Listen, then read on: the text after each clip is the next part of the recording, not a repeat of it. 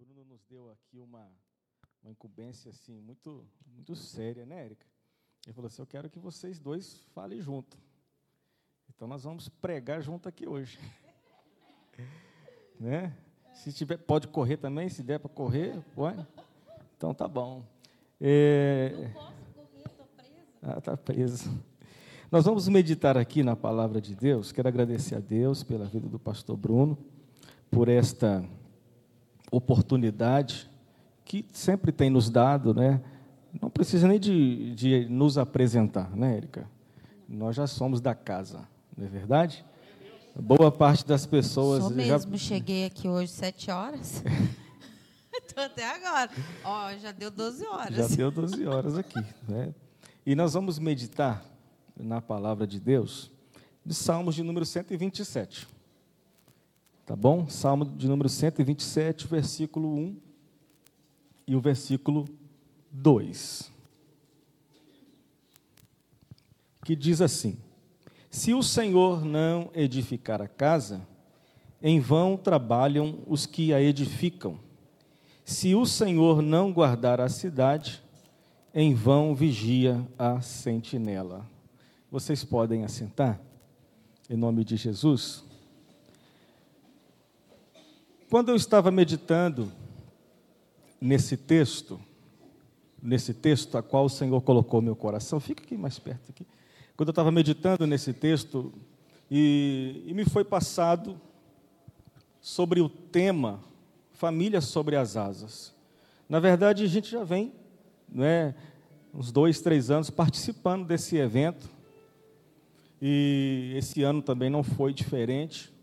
E nós estávamos conversando ontem, hoje, na hora do almoço, agora à tarde, sobre família. E família é a base de tudo, sim ou não? Tudo tem que ter uma família. Você veio de uma família. Nós somos uma família. Você veio de um pai, você veio de uma mãe.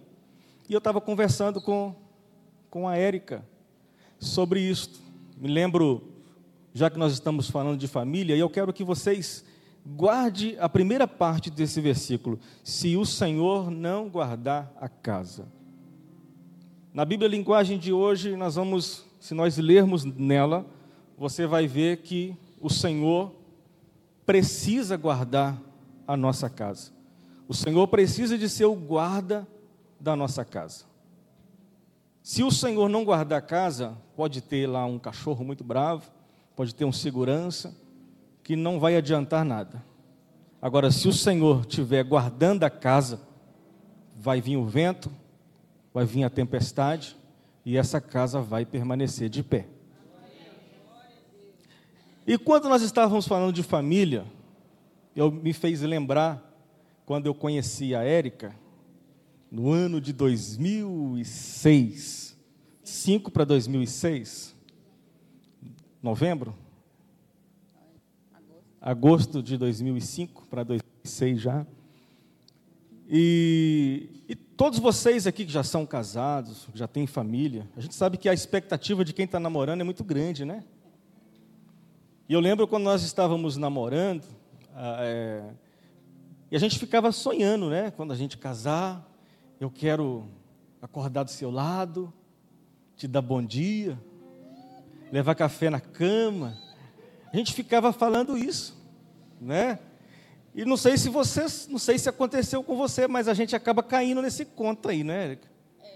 A gente acaba acreditando, não que a gente não leva, mas a gente leva. Mas gente, quando estamos namorando, é muitos sonhos, são muitos projetos, da frio na barriga, não é? A vontade grande de, de estar casado, de morar junto.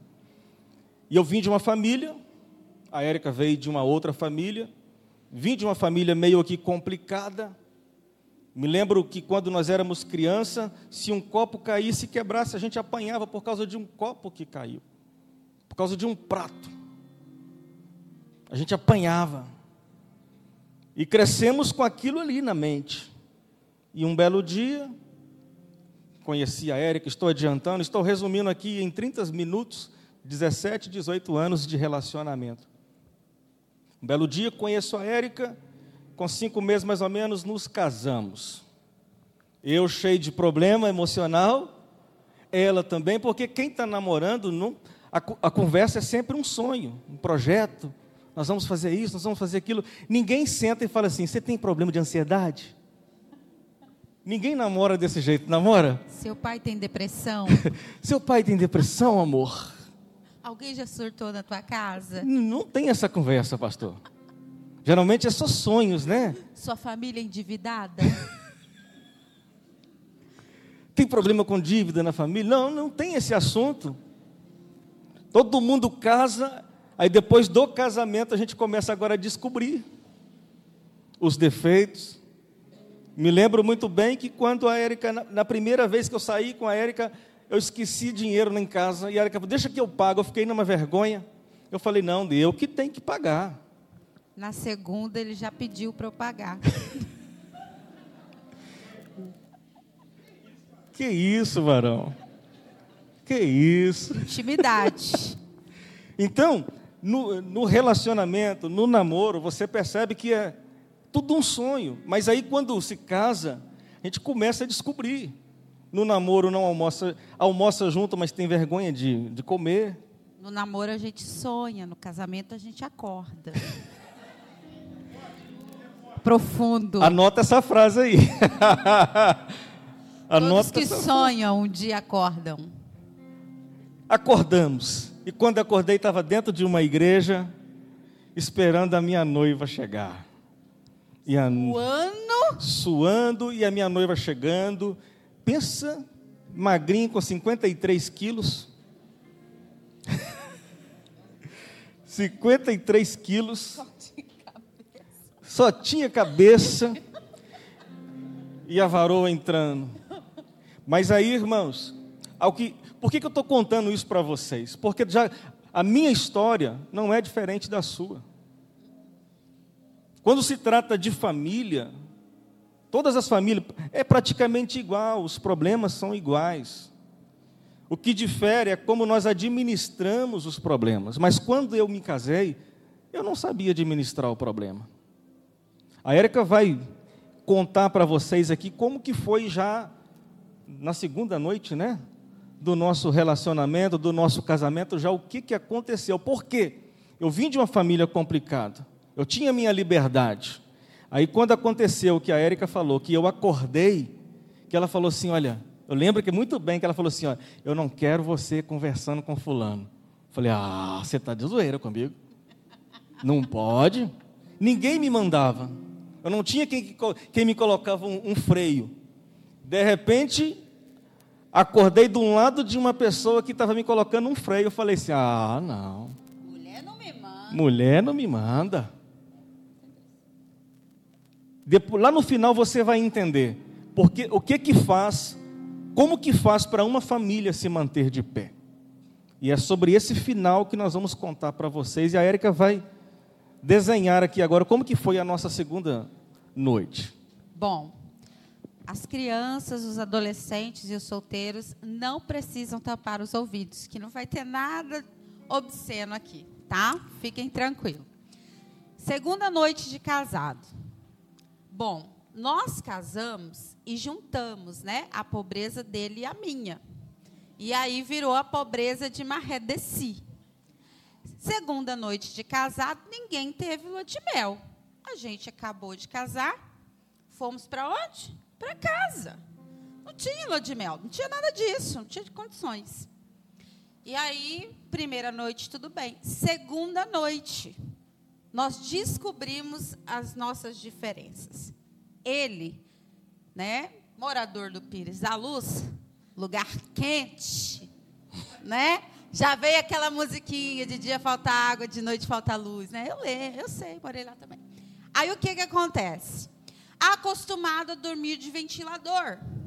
Eu, uma mãe super protetora, dizia que ventilador fazia mal. E eu dormia, né, sem ventilador. Sono muito leve, o barulho do ventilador me acordava e eu tinha sinusite. Não podia dormir com ventilador. E ele lá, dormindo com ventilador. E eu, amor, eu estou passando mal. Amor, minha cabeça está doendo. Daqui um pouco, aquele homem de 53 quilos vira o Hulk. levanta, olha para minha cara, pega o ventilador e joga lá no meio da rua. Era 10 horas da noite.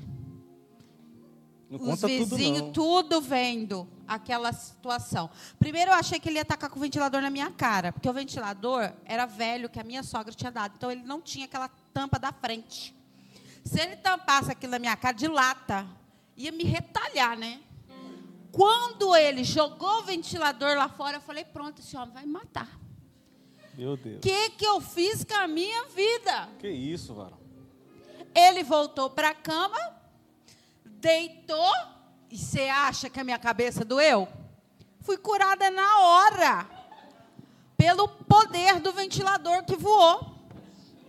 Foi a nossa primeira diferença.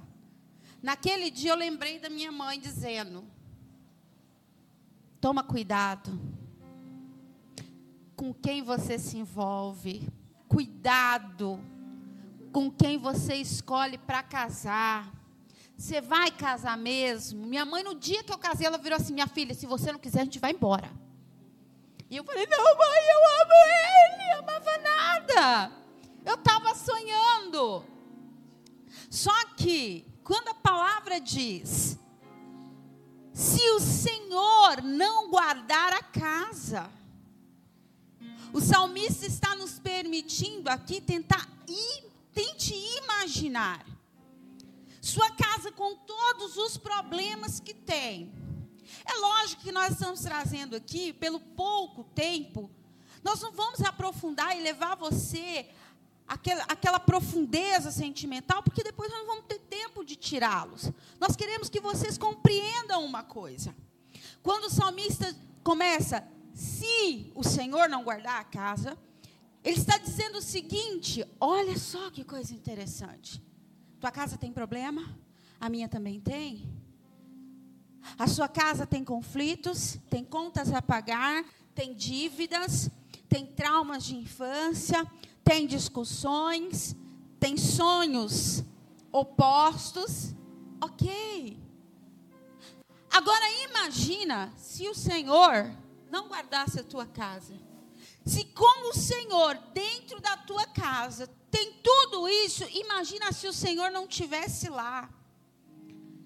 Eu consigo entender que se o Senhor não guardar a casa, o desastre é inimaginável.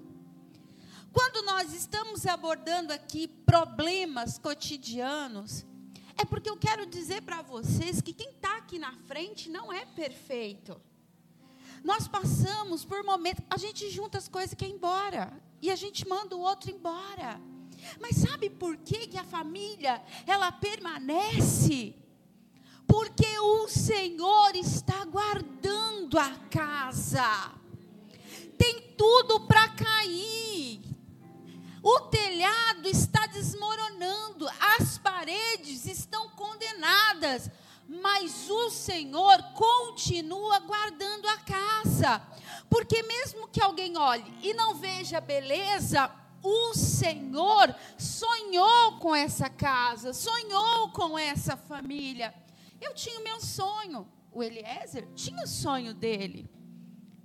Porém, no meio disso aqui, havia o sonho de Deus. Os meus podem ser frustrados, os dele também. Porque a expectativa que ele tinha sobre a minha vida não se realizou. E a expectativa que eu tinha sobre a vida dele também não.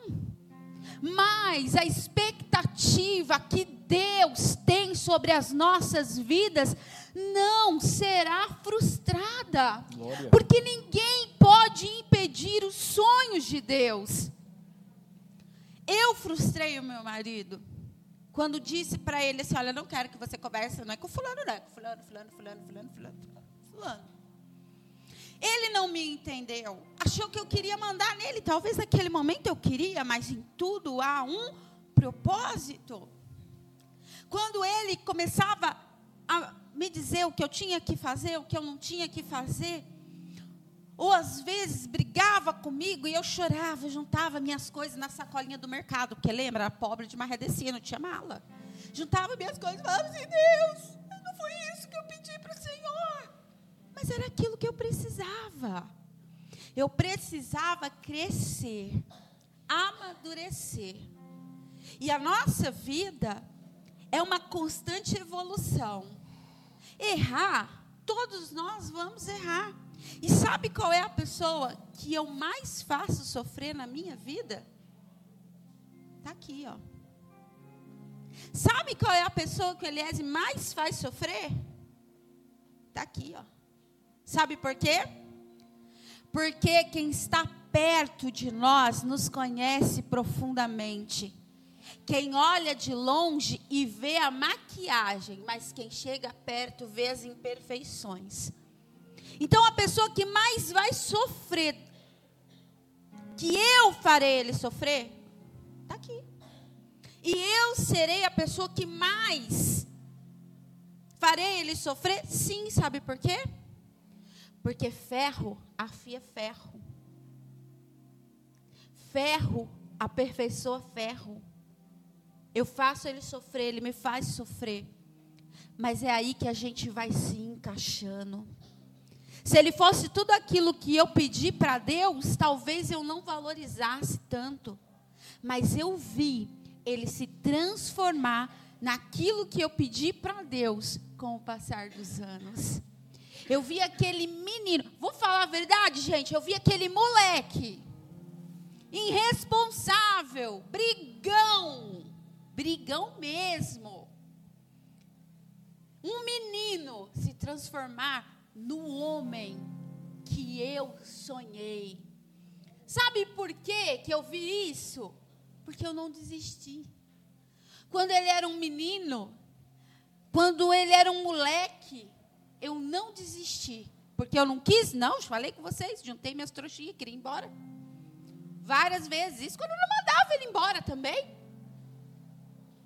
Mas o Senhor guardou a minha casa.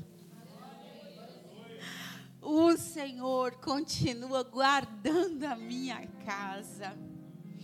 E sabe qual, Eliezer? É uma das maiores razões de acontecer problemas dentro da casa, dentro da família.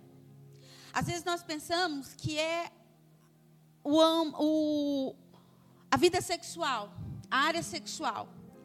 Às vezes nós achamos que é, poxa, é incompatibilidade de gênero. Mas nós nos deparamos com um problema muito sério, você se lembra? problema financeiro. E tem muitos casais que também enfrentam esse tipo de problema. Muitas vezes, quando a gente vai falar para casal, a gente fala só sobre o quê? Sexo. E, sexo e incompatibilidade de gênio. Né? Eu quero uma coisa, ele quer outra. Mas sabe uma coisa que por muitas vezes balançou a nossa casa? Problemas financeiros dívidas. E quando a gente enfrenta isso, o sentimento é de traição. É como se você tivesse sido traído, abandonado. E nós passamos por isso. Você quer falar sobre isso, Eliezer? Sim. O que a Érica está falando é tão sério. Por quê?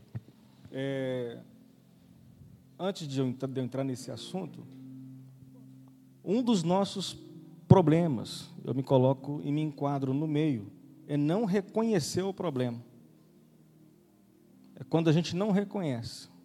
Sabe? A pessoa sabe que ela tem um problema, família, ela sabe que tem um problema ali, mas ela não reconhece que precisa de resolver aquela questão. Irmãos, pensa num camarada chato, era o Eliezer. Quem aqui é chato? Levanta a mão. Não, todo mundo levantou a mão. Quem tem um marido chato, levanta a mão aí. Só um pouquinho. Quem tem uma esposa chata aí, levanta a mão aí.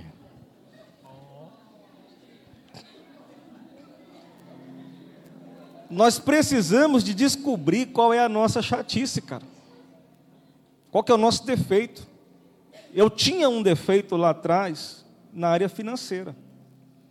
Defeito muito grande. Não aprendi com meu pai, não aprendi com a minha mãe, mas eu tinha um defeito. Qual que era o meu defeito? Quem aqui sabe falar? Quem aqui pode falar? Quem aqui tem coragem de falar? Gastar mais o quê? Ignorância, ó, tá ligada ali, tá, Érica? E ela tá rindo de você, tá, Érica? Eu sei. Ela tá vai ver rindo. comigo. Mas o quê? Tá? Comprar e não pagar. Achava que o dinheiro era só meu. Você não manda no meu dinheiro. Eu não. ass- Hein? Você não manda em mim, mas o quê? Me ajuda aí. Hein? Você é dramático. Mas o quê? É tudo isso e muito mais. Então, nós precisamos reconhecer. O que, que o senhor falou, moça? Falou alguma coisa? Não, né? Nós precisamos reconhecer. Eu tinha esse problema, não era, Érica? Eu tinha esse problema, eu tinha esse defeito. E era um defeito que eu ainda não enxergava, mas a minha família, a minha casa estava afundando. Até que chegou um dia, eu, meus olhos abriram. A escama que estava cegando os meus olhos, ela, ela caiu. Eu, eu não sou perfeito. A Érica não é perfeita. Nós não somos perfeitos. Mas nós precisamos de buscar essa perfeição. Nós precisamos de buscar, de querer ser melhor todo dia. Se eu estou casado, e presta atenção, isso aqui eu falo para ela sempre. Se eu estou casado com ela, é fácil eu falar assim, é porque eu amo a Érica. Mas o que vai provar que eu amo a Érica, que eu amo a minha, minha filha, que eu amo a minha família, não é o que eu falo, são as minhas atitudes, o meu comportamento. Porque muitas das vezes eu falo que eu amo a minha família, mas eu não faço nada por ela, eu não luto por ela, eu não sofro por ela. Por que, que eu falo isso com vocês? É o que a gente vive todo dia. São pessoas que nós atendemos todo dia. Hoje eu falei para uma pessoa aqui, eu falei assim, olha, eu atendo você tem alguns anos e eu aprendo com você. Ela falou assim, que é isso? Você é doido? Eu estou te ensinando, tá? Eu aprendo com você aquilo que eu não posso fazer. Quem está entendendo aí? Eu aprendo com você aquilo que eu não posso fazer. Dei um choque nela, ela falou assim: Nossa. Nós precisamos, sabe, ho- hoje nós viemos aqui, Érica, para alertar esse povo, nos alertar, para nós chegarmos em casa e falar assim: gente, eu preciso melhorar. Sim. Eu preciso melhorar, eu preciso cuidar de mim, eu Sim. preciso cuidar da minha família, eu preciso cuidar da minha filha, eu preciso de cuidar do meu filho, eu preciso de cuidar do meu casamento. Verdade. Eu preciso proteger a minha casa. Eu acabei de ler aqui Salmos de número 127. Se o Senhor não guardar a casa, não é o seu dinheiro que vai guardar. Se o Senhor não guardar a casa, não é a sua esposa que vai guardar. Nós precisamos de trazer o Senhor para dentro da nossa casa. O que vai manter a nossa casa de pé é a presença de Deus. E aonde a presença de Deus está, as trevas têm que sair. As trevas têm que sair, a tristeza tem que sair, a angústia tem que sair. Se não tem diálogo, vai passar a ter diálogo, porque Deus está na casa. Quem tem coragem de levantar a mão e falar assim: Eu preciso melhorar? Tem coragem de falar? Então fala bem alto: Eu preciso melhorar. Tem até um hino que diz: Me ajude a melhorar. Sozinho não consigo mais, eu sei. Sou humano e eu só sei errar. Me ajude a melhorar. Me ajude a Sozinho não consigo. Sou humano e eu só sei errar. Me ajude a melhorar. Sabe, essa perfeição que o Eliezer falou que nós temos que buscar, ela não é humana. Essa perfeição se chama Jesus. Porque enquanto nós buscarmos uma perfeição humana, nós não vamos alcançar, nós vamos alcançar aquilo que nós chamamos de perfeccionismo. E o perfeccionismo, ele pode aí encontrar espaço dentro do toque. vamos ficar doentes, vamos criar aí um transtorno obsessivo compulsivo. Perfeito é Jesus. E sabe o que, que acontecia? Por que, que o meu marido não se abria comigo? Porque não havia diálogo na casa dele. Na minha também não. Eu via meus pais brigando, meu padrasto e minha mãe brigando, um humilhando o outro, eles não sabiam conversar. Na casa do Eliezer era a mesma coisa. Então, quando havia um problema, sabe o que, que acontecia? Ele escondia de mim. E tudo aquilo que a gente coloca debaixo do tapete, um dia aparece. E eu sempre falava, Eliezer, você não precisa me esconder nada, porque o próprio Deus me revela. Do nada, estava tudo em paz, alguém batia na minha porta. Aquele erro que ele fazia, porque a palavra do Senhor diz lá em Eclesiastes que nada, nada fica em secreto. Nada, porque Deus trará toda obra, quer seja boa, quer seja ruim.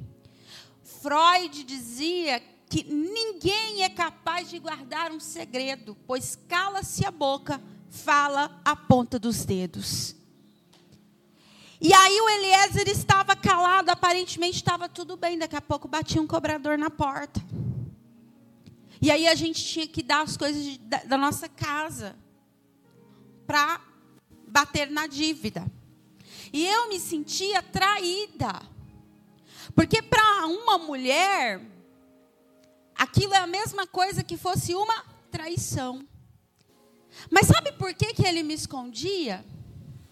Sabe por quê? Porque eu não permitia que o meu esposo se despisse diante de mim. Porque eu não tinha sabedoria, eu ia brigar, eu ia esbravejar, e com toda razão. Porque o meu padrasto, ele era uma pessoa difícil, mas eu não sabia o que, que era aquela situação que eu estava passando.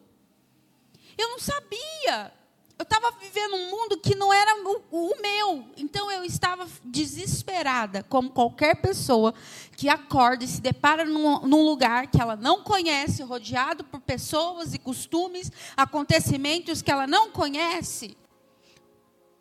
E aí o que, que houve?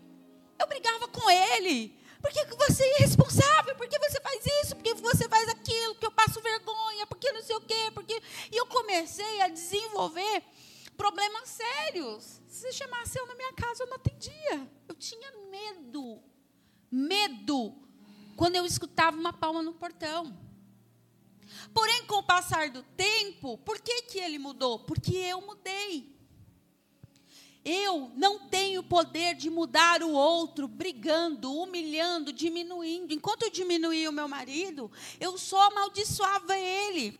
Ele começava um empreendimento, estava dando muito certo, daqui a pouco tudo desmoronava. Por quê? Porque a minha palavra não era de bênção, era de maldição. E as dívidas só iam vindo, ia piorando a situação. Começamos muito empre empreendimento e não dava certo.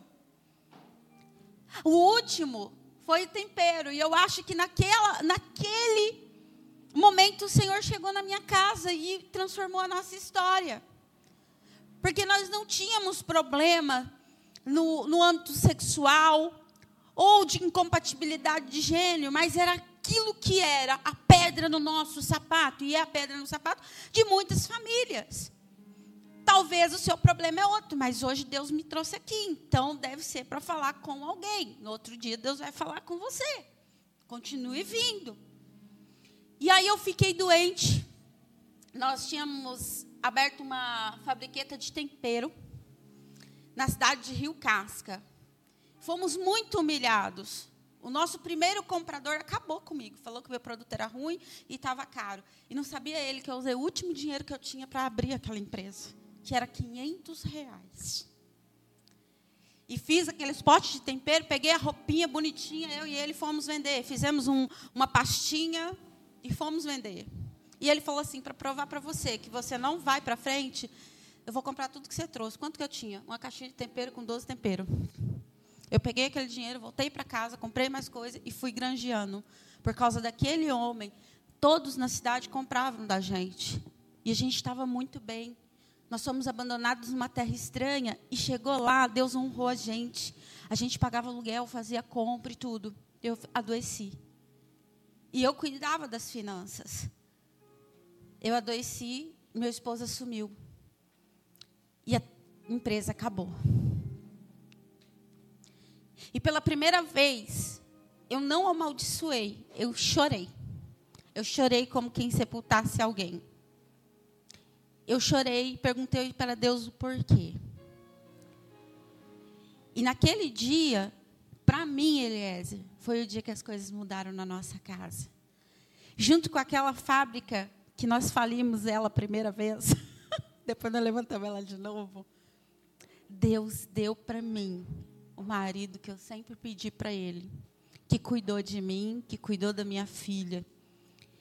Porque nós levantamos de novo a fábrica já em São Geraldo. E começou a acontecer uma coisa extraordinária.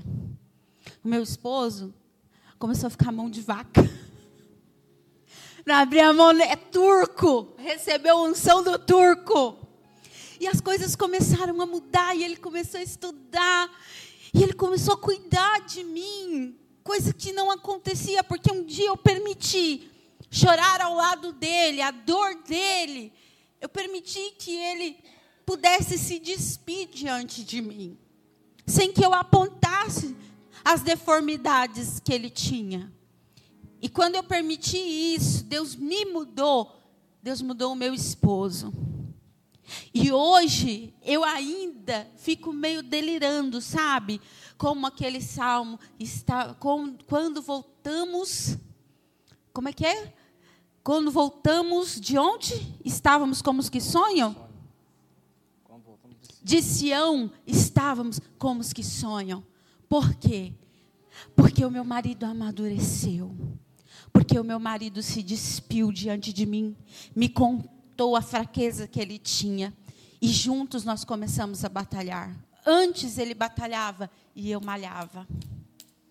E eu brigava. Porque você é isso, porque você é aquilo, porque você é irresponsável. Que é a pior coisa para um marido, eu comparava ele com meu pai. E o meu pai não era uma coisa assim muito fácil de lidar, não. Meu pai era uma pessoa bem. O Senhor o tem em bom lugar. Mas era uma pessoa muito difícil. E eu comparava ele com meu pai. E ele sabia o quanto meu pai tinha sido ruim para mim e para minha mãe. E eu acabava com ele. Hoje o meu esposo se transformou porque eu permiti que ele se despisse diante de mim. E aí ele começou a me contar. Ele começou a me falar: olha, nós estamos assim, assim, assim, assim, assim, assim, assim, assim. Você não tem o poder de mudar o outro. Mas quando você muda, você altera a forma que o outro te vê. Quando o outro te vê de forma diferente, ele começa a te tratar de forma diferente ele começa a te respeitar. E foi quando surgiu o respeito entre nós dois. Hoje, sinceramente, ele está tá assim emocionado, gente. Ele, ele fica bonito emocionado, eu sei. Eu, eu, estou vermelho, estou ficando vermelho. Eu não costumo. Não, amor, isso não fica. Mas. Segura aí, amor. A camisa. Irmãos, não existe uma relação perfeita. Mas é terrível quando a gente tem que se cobrir. Quando a gente tem que se esconder. Quando a gente não pode mostrar nossa cara, quem a gente é. Ei, está na hora de se despedir diante da pessoa que você quer compartilhar a sua vida. Não dá para ficar se escondendo. Quando a palavra fala que nós devemos, que nós precisamos confessar Naquele dia, o meu marido confessou para mim um problema que ele tinha. E foi onde ele me permitiu também de me despedir diante dele. E foi quando eu contei para ele qual era o meu problema. O meu problema é que minha mãe nunca teve uma vida sentimental feliz. E eu acreditava que assim como todos abandonaram a minha mãe, um dia ele ia me abandonar. Então, cada vez que algo dava errado, eu mandava ele embora. Ou eu falava que queria ir embora. Eu queria abandonar o barco. Mas o Senhor guardou a casa. Dia 30 agora. Nós vamos fazer? 18 anos. Já estamos ficando de maior, podemos ser presos. Nós vamos fazer 18 anos, maior de idade, hein? Ó, cuidado, a gente pode ser preso agora. É. Estamos fazendo 18 anos. Foram fáceis? Não. Temos conflitos? Sim. Engana-se você, que finge ter uma vida perfeita. Tenho dó de você. Porque ninguém pode esconder a dor. A dor faz parte da vida. O Elias me machuca ainda. E eu também machuco ele sempre. Porque não somos perfeitos, somos ferro afiando ferro. Mas eu tomei uma decisão. E eu espero que você tem, também tome. Mesmo não sendo perfeito, doendo de vez em quando, graças a Deus o ventilador não acertou em mim. Né? Mas ainda dói. Mesmo assim, eu escolho viver com você. E se um dia eu desescolher, ora expulsa, porque não sou eu, é o inimigo. Porque a minha decisão eu tomei. E eu não vou mudar de ideia. Eu sei que a gente vai sofrer. A gente vai passar por muitas coisas. Nossa filha está ficando adolescente. É difícil. Mas em cada fase eu descubro uma pessoa maravilhosa. Você já tentou descobrir a pessoa maravilhosa que tem do teu lado? Os defeitos eu sei que você já sabe. Nós somos mestres no nosso cognitivo negativo. Ninguém o diabo não precisa apontar não, a gente procura. a gente é assim, né, gente? O diabo não precisa nem apontar, nem acusar. Eu acho que esse cargo ele nem exerce. A gente procura, a gente mesmo aponta. Mas procure, comece a procurar o lado bom da pessoa que está do teu lado. Sabe, o Eliezer tinha uma coisa muito boa. Toda vez que eu mandava ele embora, ele não ia. Amor, obrigado por não ter ido embora. Você promete que você nunca vai? Nunca. Em nome de Jesus? Em nome de Jesus. Ah, então agora Vamos lascou. Lá. Amém, irmãos? Continue, né? Vai ter um, vai, depois a gente pode colocar um continue aí, tá, pastor? Cenas dos próximos capítulos. Olha, vai ter a parte 2, tá, pastor?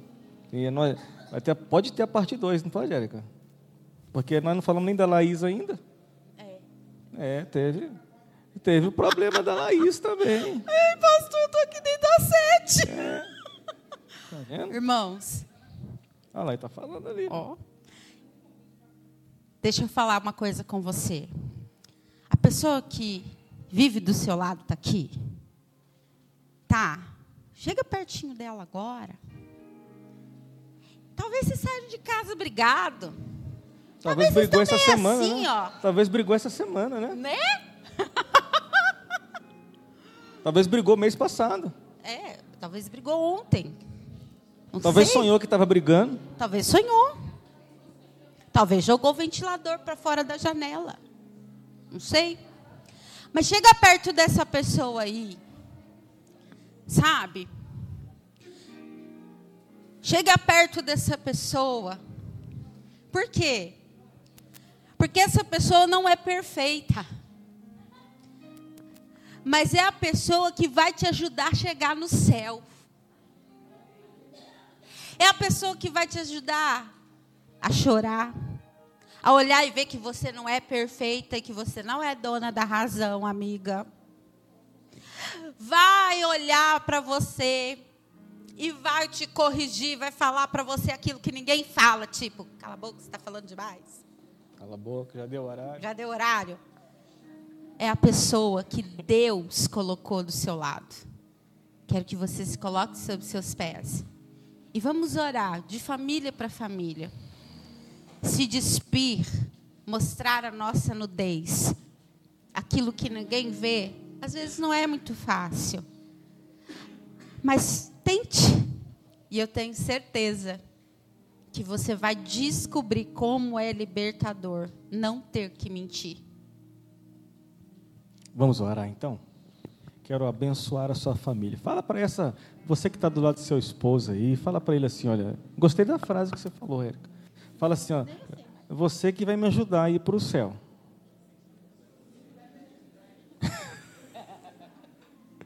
Falou aí, Guilherme? Falou aí, pastor Daniel? Falou, falou para ela? Falou aí, varão? Tá cadê a varoa? Cadê a sua? A sua? Trabalha, está em casa, né? Aí você chega em casa e fala para ela assim: Olha, eu sei que vai me ajudar a ir para o céu. Tá? O casal aí, você falou para ela aí? Falou para ela? Vocês dois aí? Falou? você vai ajudar ela a ir para o céu, não vai, varão? Vai levar o filho também, não vai? E vai ajudar dificultando um pouquinho as coisas, para a gente aprender a ser persistente. O segredo, agora eu vou entregar para vocês o segredo do sucesso para ter um bom relacionamento. Vou te entregar agora o sucesso, vou te entregar a chave. Você vai levar essa chave para casa. Sabe qual que é a chave? A chave é Jesus. Não é biotônico fontora, não é de pirona. Não, não, é, não tem nenhum medicamento. A chave não é mestra, é mestre. A chave não é mestra, é mestre. E o mestre está lá na sua casa, o mestre está aqui. Nós vamos orar pela sua família. E eu quero declarar que a sua família é abençoada independente do que esteja acontecendo com a sua casa, com a sua família, toda investida do inimigo está sendo julgada por terra agora. Toda investida, tudo aquilo que o inimigo está tentando contra a sua família, porque não é isso que você desejou, não foi isso que você sonhou, não é isso. Quando você estava lá atrás, começando tudo, no começo de tudo, não era isso que você queria. Mas Satanás está tentando, mas nesta noite ele já está caindo por terra. Porque você, a partir de hoje, está decidido, decidida, a entender que quem é o guarda da tua casa é o Senhor. Senhor meu Deus e meu Pai. Eu oro ao Senhor neste momento em favor de cada um que aqui se encontra. Eu oro ao Senhor em favor de cada família meu Deus, em nome de Jesus, a tua palavra diz que o Senhor, se o Senhor não vigiar a casa, em vão vigia o sentinela. Meu Pai, nós damos agora liberdade para o Senhor proteger, guardar a nossa casa. Meu Deus, quando cada um dos seus filhos chegar em casa, que eles possam sentir, meu Deus, o clima diferente, entender que algo mudou, Pai nós liberamos uma palavra neste momento para cada família. Nós liberamos uma palavra e entendemos, meu Deus, que a nossa família é do Senhor, a nossa casa é do Senhor. Somos do Senhor, nós somos feitura do Senhor. Espírito Santo de Deus, ser conosco. Nós abençoamos a vida de cada um dos teus filhos. Abençoamos os filhos dos teus servos, cada casamento, cada relacionamento em o nome de Jesus. Levante a sua mão e diga assim: Olha, a minha família é abençoada. Eu declaro que a minha família é abençoada. Mais forte. Eu declaro que a minha família é abençoada. Aplaude ao Senhor bem forte.